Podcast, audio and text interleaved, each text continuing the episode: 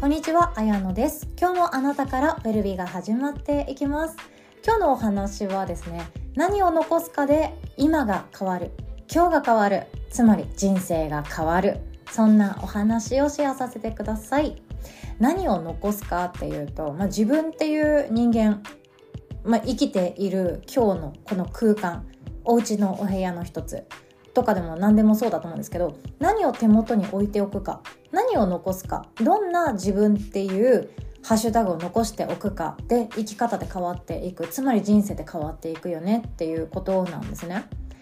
で逆があって何を取り入れるか何を付け加えるか何を自分にカスタマイズするかで人生を変えようとしているっていうやり方ってあるんですよ。私はまさにそうでした。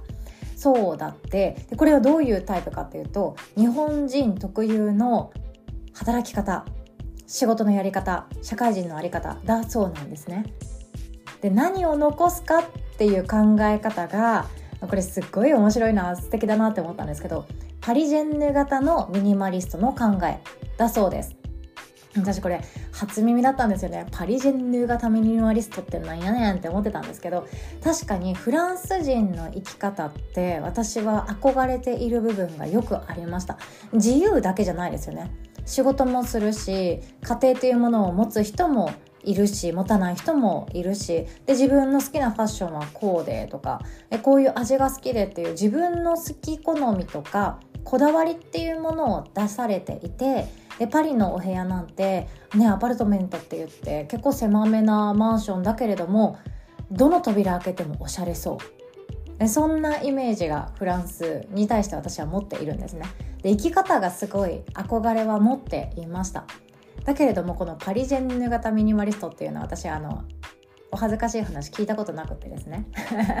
でとある本を読んでいたりあとはウェブ記事を見ていてそれこそログミンさんの記事を見ていて気づかされたんですね。日本のミニマリストとパリジェンヌ型ミニマリストの違いっていうことなんですよ。でこのヒントこれをもたらしてくれたどんないいことがあるかっていうと私たちは実はこれ以上そんなに忙しくしなくてもいいのかもしれない。そこまで自分に鞭を打たなくってもいいのかもしれない。そんな選択肢が出てきたからなんですね。ちょっとだけ紹介させてくださいね。パリジェンヌ型のミニマリストって私は聞いたことなかったので調べました。調べたんですけれどもどういうことかっていうととにかく物をなくすとか断捨離をし続けるっていうのではなくって自分の身の身の丈に合うか合わないか。噛んじゃいましたね。自分の身の丈に合うか合わないか。自分の価値観ですね。価値観に合うか合わないかで物を手放すとかステータス肩書きを手放すっていう生き方をされているそうです。これかっこいいなって思いました。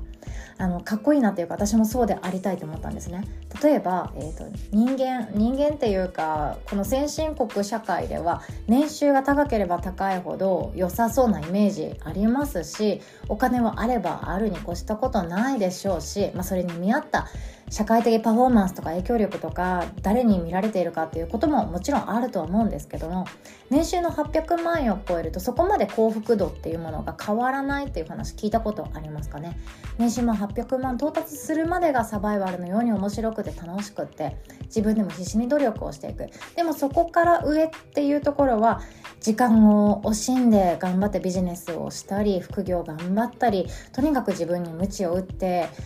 高みを目指そうとしたりしていく中でも800万から1000万になったり1000万から1200万になったりしていく。その過程は0から800万と比べ物にならないくらいそんなに興味がなくて幸福感を味わえないって言われています。これは本当に納得ですね。納得ではあるんだけれどもそこでも日本人、まあ、私たちの住んでいるこの国でよくあるっていうのはもっともっとっていう生き方。あるんじゃないかなって思います。年収の額だけとかじゃなくてももっといい家に住みたいとかもっと広い家に住みたいとかもっといい車に乗りたいもっといい見た目でありたいもっと誰からも尊敬されるような役職に就きたいもっともっともっとっていう感じ。まこれこそ成長のきっかけになるとは思うんですけれども苦しい時もあるじゃないですか。それが合わないやり方の人もいるじゃないですか。私は現に合わないですね。お恥ずかしいんですけどももっと稼ごうとかもっと仕事しようとかっていうふうに考えていくともっと勉強しなきゃねもっともっともっとっていうふうにやっていくうちに多分つまらなくなってしまうんですよ。自分の生き方が。でもこのもっと何かを付け加えるっていう生き方と真逆なのが何を残そうかって考える考え方。これがパリジェンヌ型ミニマリストって言われています。自分の身の丈に合ったもの自分の価値観に合ったものを残していく。ものもそうですよね。例えば高級なグロスとかリップとか化粧品とかを持ち歩くのも心地いいのであればそれがいいと。でもなくした時に不安だからそんなに高いものは別にいらないや。むしろオーガニックなものがいいな。っていうのであればそれがよし。そんな感じですよね。誰かが芸能人が持っていて素敵だなとかインスタですんごいブームになっていてあれ持っている方がステータスになっていくとかじゃなくて私の生活スタイルにはこれがちょうどいいよね。私の価値観はこれだよねって考えて身のこなしていく。持ち物を揃えていくっていうのがパリ・ジェンヌ型のミニマリストだそうです。私は、うん、それ実践している部分もありますけれどももっともっとそこを深めたいなって正直思っちゃったんですよ。だって正直もっともっとは苦しいんですよ。もっとやろうもっと学ぼうもっと自分に何か資格をつけてあげようもっとってすると結構窮屈になっていくなっていう自分がいるんですね。でもその反面自分の生き方とか生活様式とかは誰かみたいになりたいわけじゃなくってこれはちょっと身の程知らずなやり方だよね。自分の身の丈に合ってないよね。大きく見せすぎてるよね。じゃあ私にとって心地いいのはこの生き方だよね。って選んでいくやり方。それがいいなって思ったんですよ。力んでいなくって力抜いていて。でそれこそ持っているもの持っているステータス。肩書きハッシュタグ。それが身の丈に合っていて自分の価値観に合っていて自分の美意識に合っていてえそれが私にとってはちょうどいいんだよねって言えるものを大切に持っていく。でそれ以外はできる限り手放していく。そっちの方が移動しやすい。身軽です。身軽って本当にいいなって思うんですよね。執着がなくなっていた方が本当に楽だと思います。だからこそ全ての執着を手放しましょう私は言いたくないんですよね。全ての執着手放しちゃったらなんか生きる意味なくなりそうな気はしているんですよ。執着それこそ私これ絶対にやり遂げたいとか私ここで成長したいとかこのチャレンジ私頑張りたいっていうそれさえも執着じゃないですか。でヨガ哲学ではやっぱり執着どんどん手放しましょうとかあると思うんですけどいらない執着は本当手放した方がいいです。例えば他人のこととかあの人が私のこと向いてくれないからとかあの人が変わってくれないからとかあの人がっていう他人のこと他人のこと他人への執着っていうのは結構エネルギーの消費が激しいですし他人に主導権があるから相手が変わらないと自分の心は一生満たされないままなんですよね。あの人が私のことを愛してくれるようになったら私はついに幸せがやってくるっていう相手に対する執着は時間がもったいないなって思ってしまうような自分がいるんですね。ちょっと冷たいかもしれないですね。でもその代わり自分がこれから未来を作っていく時への行動の執着やりたいことへの執着好きな物事への執着好きな思考への執着そういうものはいらないものは手放してもいいけれども大事に持っておいてもいいって思ってるんですよ。それが何を残すかだと思います。私たちは実用的なものって持っておきたくなると思うんですよね。便利だなとかえこれ間違いないよねとか。ステータスだってそうじゃないですか。使えるものの方が持っておきたくなりません？4大卒業しました。経済学部出ました。前の会社はこういうところで働いていましたっていう履歴書に書けるものがあった方が私たちは実用的使えるし周りの人からどうこう思われる時に盾になってくれるものだと思うんですよね。でそれを絵に行こうとするようなことがあるし私も安心したいからそっちを求めていた人間でもありますでも自分の価値観とか生き方とか身の丈に合っている心地いい生き方っていうところを考えた時に大体の場合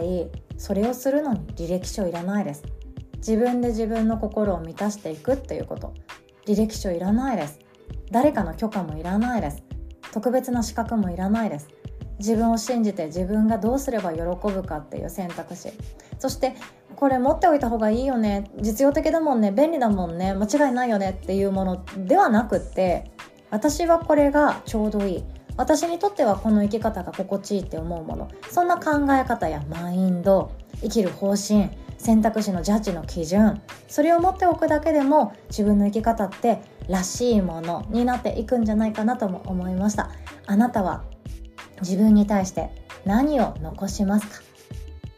物もそうです。ステータスもそうです。ハッシュタグもそうです。考え方マインドもそうです。あなたは自分に何を残してあげますか？今日はこんなお話でございました。最後までお聴きくださりいつも本当にありがとうございます。今日もお互い自分の一日は自分で作っていきましょう。おしまい。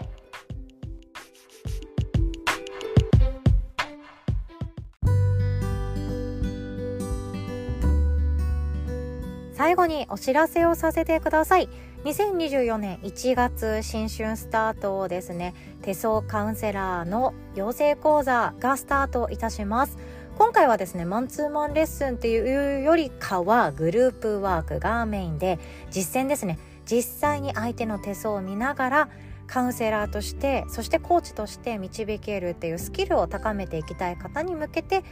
講座をご用意させていただいております。詳細はですねこの音声の概要欄の URL リンクからチェックしていただけますと幸いです。でグループクラスなんですけど1期2期っていう風な名称はつけず今回はクラスの名前をグローと名付けました。クラスグローっていうことですね。でグローっていうのはどういうことかっていうと優しい光柔らかい光っていう意味なんですね。なのであなた自身が当てる手相家ではなくて心地よい空間そして時間を生み出せる人というメッセージを私は今回込めさせていただきました。自分自身がクライアントさんの未来を導ける。そしてあなたはあなたで大丈夫。というふうに相手にも伝えられるようなそんな手相カウンセラーとしてデビューしていただきたく講座ご用意させていただいております。マンツーマンレッスンがない分ですね。少々お値段はお安くなっているかなと思いますのでこの機会に手相を学びたいな新しいスキルを身につけたいなという方は是非ともチェックしていただけますと幸いです。そして2つ目のお知らせはですね12月いっぱい手相鑑定カウンセリングまたはコンサルが感謝祭価格でご用意させていただいております。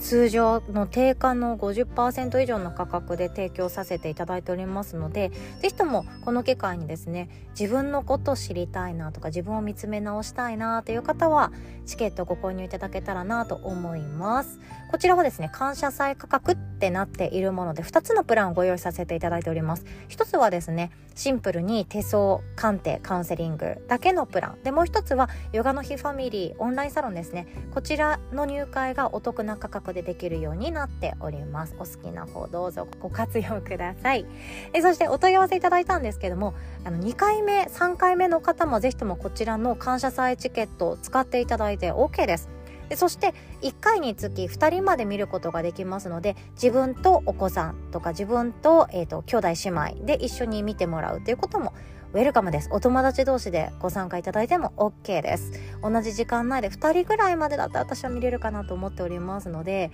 ね、割り勘してお得に使っていただいてもいいかなと思います。そもそもこの感謝祭チケットっていうのはこの1年本当にありがとうございますっていう気持ちを込めさせての感謝祭価格をご用意させていただきました。なお、実際に手相鑑定、カウンセリングをセッション申し込みされる日時はですね、2024年の1月以降で大丈夫です。多分皆さん12月お忙しいんじゃないかなと思ってますので新年の始まりにぜひともご予約いただいて使っていただけたらなと思っております。購入できるのは今月ですね。2023年の12月31日まで購入はできます。実際にカウンセリングを使うのは来年の1月以降で OK というお話ですね。是非ともご予約だけ先にお取りください。そしてオンラインワークショップのお知らせもさせてください。まずは12月14日木曜日の朝10時スタートです。あなたのオアシス探求会そしてセルフコンパッションということで神戸敦子さんが講師として開催していただきます。他人軸から抜け出したい方自分で自分を幸せにするスキルを高めたい方自分を責めてばかりの人生から解放されたい方人間関係を心地よくしたい方ぜひともご参加ください。参加料は無料となっております。そして12月15日の金曜日朝9時30分スタートと12月16日土曜日の朝9時半スタートですね。どちらも無料でございます。未来ジャーナリングウェルビー指導者養成講座の説明会となっております。メインはですね桂先生がジャーナリングをしてくださいますのでこれを機会にですね自分のことをジャーナリングして見つめてあげて思い込みを手放して自分で未来を作っていくそんな一日にしていただきたいなと思っております。こちらも参加料無料となっております。そしてですね年末です。2023年の私の仕事納めですね。もう毎年恒例でございます。まさみ先生をゲストにお招きしたあなた史上最高の2024年を作る創造会議チャレンジ自慢大忘年会となっております。ヨガの日ファミリーの方につきましてはですね前半に私がやるワーク失敗自慢大会と自分の心を整える瞑想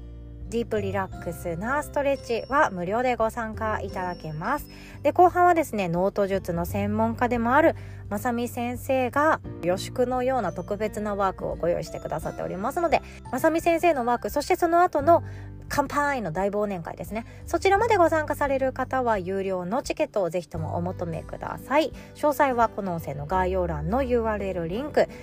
募集中オンラインセミナーワークショップ一覧からチェックしていただけますと幸いです。開催日は12月27日水曜日の夜8時からとなっております。そして来年のお知らせです。メイク2024年新年の宴ということで今回サンカルパまたやりますよ。2024年を作るために深く呼吸しそして祈り自分で想像していく。そんなひとときを作っていきたいと思っております。音声のみの聞き流しのご参加でも全然 OK です。開催日はですね1月6日土曜日の朝8時スタートとなっております。ご参加してくださった方につきましては是非ともこの1年はこうするこんないいことが起こるっていう予祝の言葉をぜひとも宣言して述べてクリアに言語化していただきたいなと思っております。こちらは無料でご参加いただけます。オンラインのズームを使っての開催となるんですけれども新年早々ですね。ゆっくりされたい方とかあとは仕事始めでもう仕事スタートしてますっていう方もいらっしゃったりあとはご家族でどこかに移動されてる最中かもしれませんのでカメラオフにして生放送のポッドキャスト感覚でご参加いただけてもいいかなと思っております。ということでたくさんのお知らせをさせていただきました。2023年まだ終わっておりませんがたくさんの愛とたくさんの共鳴とたくさんのつながりを改めて本当にありがとうございます。たくさんたくさん私がギブできることシェアできることプレゼントできることはこれからもさせていただきたいと思っておりますのでまずは学びそしてカウンセリング時間のプレゼントをさせていただきたいなと思っております。最後になりましたが詳細はこの音声の概要欄の URL リンクをまずはタップしていただけましたら詳細進めるかなと思っております。お会いできるのを心から楽しみにしております。それでは今日もお互い自分の一日を自分で作っていきましょう。おしまい。